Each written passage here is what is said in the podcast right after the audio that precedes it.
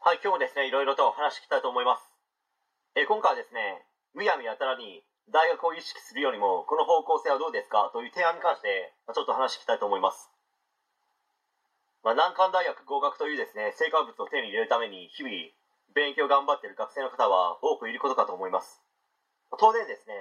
その方向性が悪いということではなくて、一つの選択肢、方向性としては全然ありなのかと思います。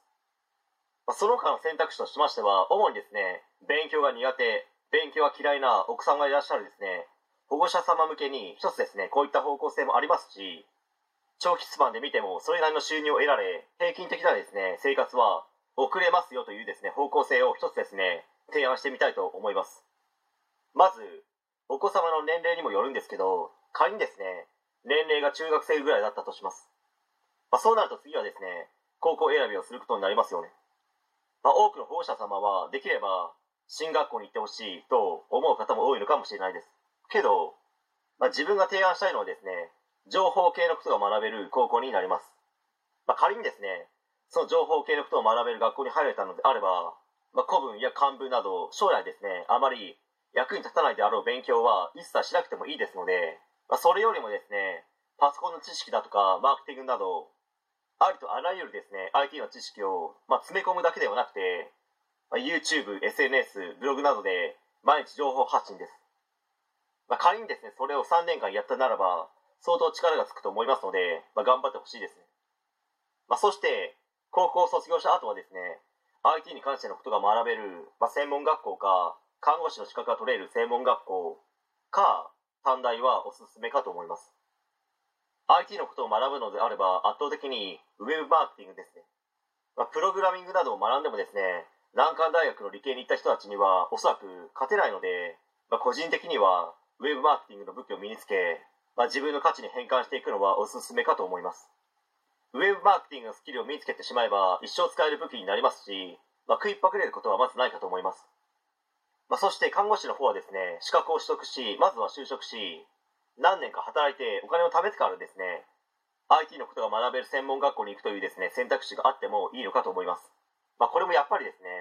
ウェブマーケティングのことが学べる学校がおすすめになります、まあ、そして学校を卒業したら IT 関連の会社に就職しそこで頑張って働いてみる方向性は全然ありかと思います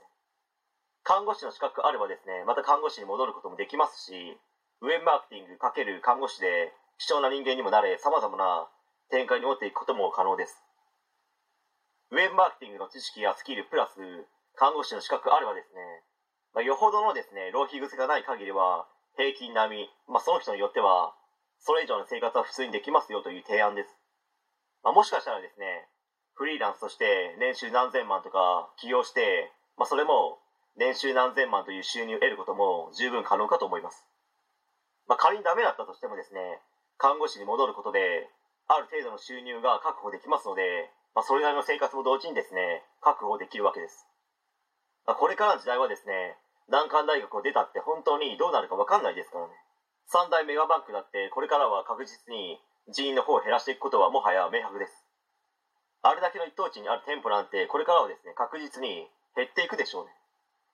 そして三大メガバンクに入社しようと思ってもですね上の方にある偏差値の大学を出なければほぼ入れないぐらいの狭き門ですし、まあ、しかもですね社会に出れば結局あなたにどんな価値が提供できるんですかになってしまいますので大変なんですよ、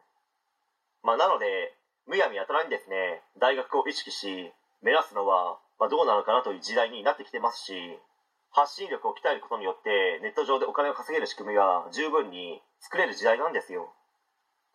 まあ、時代が変わればですね求められるものも変わります。そして時代の流れも変わり仕事自体をですね自分自身の力で作りやすくなってきている時代なのに一つの方向性しか考えず進まないのは、まあ、将来ですね悩む原因になるかもしれないですよという話で終わりたいと思います。はい、えー、今回以上になります。ご視聴ありがとうございました。できましたらチャンネル登録の方よろしくお願いします。